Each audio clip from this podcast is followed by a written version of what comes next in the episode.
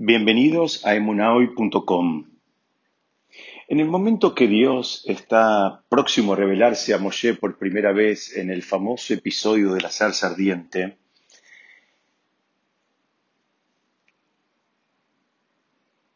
Dios le pide a Moshe que se quite las sandalias, que se descalce. ¿Por qué? Porque le dice que esa es una tierra santa. Hay otro episodio en el Tanaj donde otro personaje, justamente el discípulo fiel de Moshe, Yoshua, a, él también se le pide que se descalce. Vamos a ver que hay algunas diferencias entre estos dos episodios y en definitiva las queremos estudiar para entender cuál es el motivo por el cual cuando uno se acerca a un lugar de santidad, a un lugar de Kedushá, es que debe descalzarse. ¿Cuál es, el, ¿Cuál es el problema? ¿Por qué no podía descalzarse antes? ¿Por qué no podía estar calzado o si era, y, si ese era el motivo, o mejor dicho, si es realmente importante, ¿por qué no le anunció antes que estaba acercándose a una tierra, eh, digamos, eh, santa, para que directamente él se acerque eh, ya descalzado? En definitiva, tratamos de entender cuál es el motivo por el cual la Torá o, o Hashem directamente le pide en un caso a Moshe y en otro caso a Yeshua, que se descalcen ante estar eh, en la presencia de un, contexto de santidad. Primero vamos a analizar las similitudes y las diferencias entre el, pedido que se le hace a Hashem a Moshe y el pedido que le hace en el caso de Yoshua es a través de un ángel, de un malach. Al Moshe se le pide que se saque las dos sandalias, que se descalce por completo, le habla en plural. En el caso de Yoshua, no, le habla solamente en singular, que se saque un, que se descalce un solo pie. En el caso de Moshe, el versículo habla de Admat Kodesh, que es una tierra santa. En el caso de Yoshua, es, parece una diferencia sutil, pero no es, no es para nada sutil, no habla de tierra, sino que habla de un lugar santo. Y en el caso de Yoshua, cuando él cumple con este requisito, el, profeta singulariza que así lo hizo. En hebreo se dice Bayaz Hem, que así lo hizo. Y en el caso de Moshe, en ningún lugar queda en la Torá el registro de que Moshe cumplió con ese pedido de descalzarse. Para entender esto, tenemos que apoyarnos en un concepto muy importante que trae en su libro el Shela Kadosh, y del cual también habla el, el Rab Luchato en distintas oportunidades, donde explican que la persona tiene dos tipos de pieles, si se quiere, que le sirven como una, como una vestimenta y como una protección. Por un lado está la piel natural que todos tenemos, que forma parte de nuestro cuerpo, y por el otro lado hay una, digamos, una, una piel eh, eh, extra que incorporamos durante, digamos, la mayor, la mayor parte de la historia de la humanidad era a base de pieles de animales, con los cuales nos hacíamos, eh, o mejor dicho, la, la, la humanidad se hacía eh, básicamente vestimentas y en el caso que nos importa estudiar hoy, se hacían calzados. Es decir, estaba la piel eh, como parte del cuerpo, entendiendo además que el hombre viene, fue formado de, la tierra, de la Adamá. Y justamente el, desafío de él es llegar a ser Domé la, la Elión. El hombre viene de la Adamá, viene de la tierra, parece un juego de palabras, pero no es. El sentido es que el trabajo de la persona es, mismo que uno viene de la tierra, que es lo más material que puede existir, la persona tiene que llegar a refinarse para, para alcanzar a ser similar al Creador.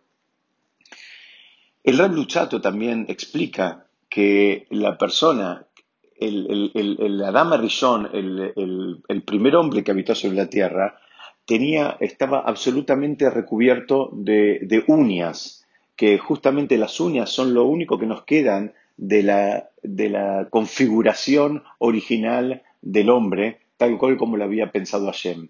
Esas uñas las tenemos presentes cada sábado de la noche cuando hacemos la Abdalá, y diferenciamos entre un día, el día de Shabbat y los días de semana, cuando miramos las velas eh, o la vela de, tres, llamas, buscamos el reflejo justamente las uñas, porque es lo único que nos quedó de, de, esa, como les decía, de esa configuración original que, tuvimos todos. En ese momento, cuando la dama Rishon pecó, transgredió, eh, dejó de tener esa cobertura de luz que lo, que lo protegía al mismo tiempo y pasó a tener una cobertura de piel.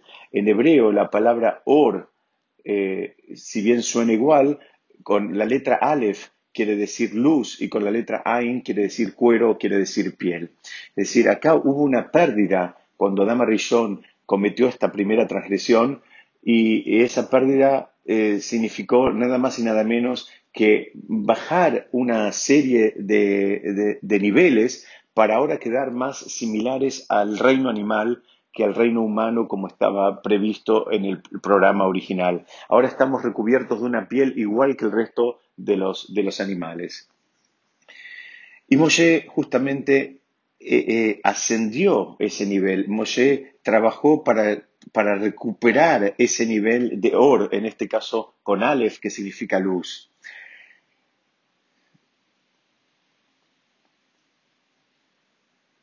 Moshe tuvo una característica muy particular en relación a todos los demás profetas, que Moshe consiguió hablar, eh, digamos, eh, en un nivel de intimidad con Dios que no lo consiguió ningún otro ser que hubo sobre la tierra. Para alcanzar ese nivel, Moshe tuvo que, digamos, eh, poder desprenderse de todas las limitaciones físicas. ¿Cómo se logra eso? A través del refinamiento. Eso es lo que consiguió Moshe. Moshe trabajó y se refinó de una manera tal que consiguió despojarse de todas las limitaciones que representan eh, o, que vienen representadas por el cuerpo. Lamentablemente Yoshua no alcanzó ese nivel. Eh, si Yoshua estaba en un lugar que era sagrado, eh, el lugar donde llegó a pararse Moshe era recontra sagrado, era, era lo más sagrado que podía haber. Entonces, vamos a entender que ahora que Moshe, claro que tenía que tomar, eh, digamos, dar unos pasos adicionales. se entiende que ahora el pedido a Moshe para eh, conectarse con la santidad. Es un pedido, eh, digamos, más completo que el se le hace a Yoshua.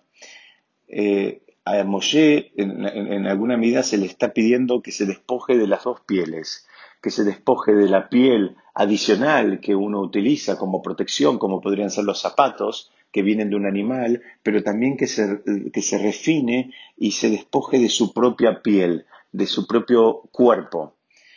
En el caso de Yoshua, eh, no, no, se le pide lo mismo, sino que se le pide simplemente que se despoje de, lo extra que él tiene, que es la, la, piel esta que se usaba como calzado, la piel de animal que se usaba como para confeccionar los calzados.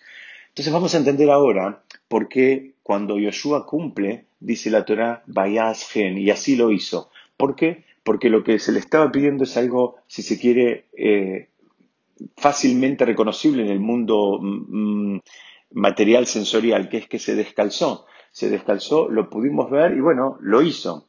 En el caso de Yoshua, eh, perdón, en el caso de Moshe, lo que se le estaba pidiendo era un refinamiento mucho más profundo, mucho más sutil, entonces, eh, que llevó tiempo. Inclusive comentan eh, eh, eh, comenta el, el, el, el Orovich, que es, que es, conocido por el título de su libro más famoso, que se llama Shela Kadosh, que ese refinamiento empezó a los 20 años de edad de Moshe, perdón, em, empezó, perdón, no a los 20 años de edad, que ese refinamiento empezó en este episodio en la zarza ardiente y terminó recién cuando en definitiva eh, recibió las tablas de la ley. Es un proceso largo de refinamiento que se le pidió a Moshe. Y por eso es que la Torá en ese momento no dice, y Moshe así lo hizo, como sí lo dice en el caso de Yoshua. Entonces vemos acá este contrapunto entre dos situaciones en el Tanaj donde a los dos se le pide que se descalcen. A uno se le pide que se saque los dos zapatos, a otro se le pide uno. A uno se le pide, a uno el relato atestigua que así lo hizo, en el otro no lo dice.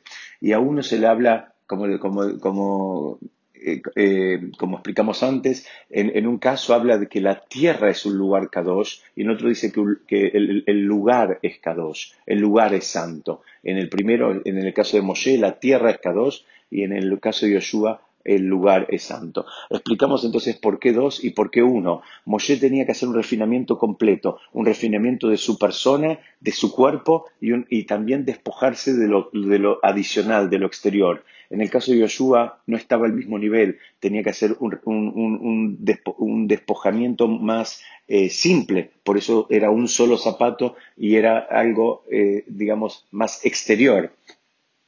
La diferencia entre Adamá y Macom, la diferencia entre tierra y lugar, tiene que ver con que la Adamá, eh, explicamos, la persona, todos nosotros fuimos creados originalmente desde la tierra y, el objetivo primordial es llegar a refinar eh, esa, eh, formación tan material para poder llegar a alcanzar a ser similares a Hashem, similares a Dios. Y eso es algo que Moshe estaba en el nivel de conseguirlo. A Yoshua ni siquiera le, insinúan ese lenguaje, porque Moshe, Yoshua estaba en otro nivel totalmente distinto.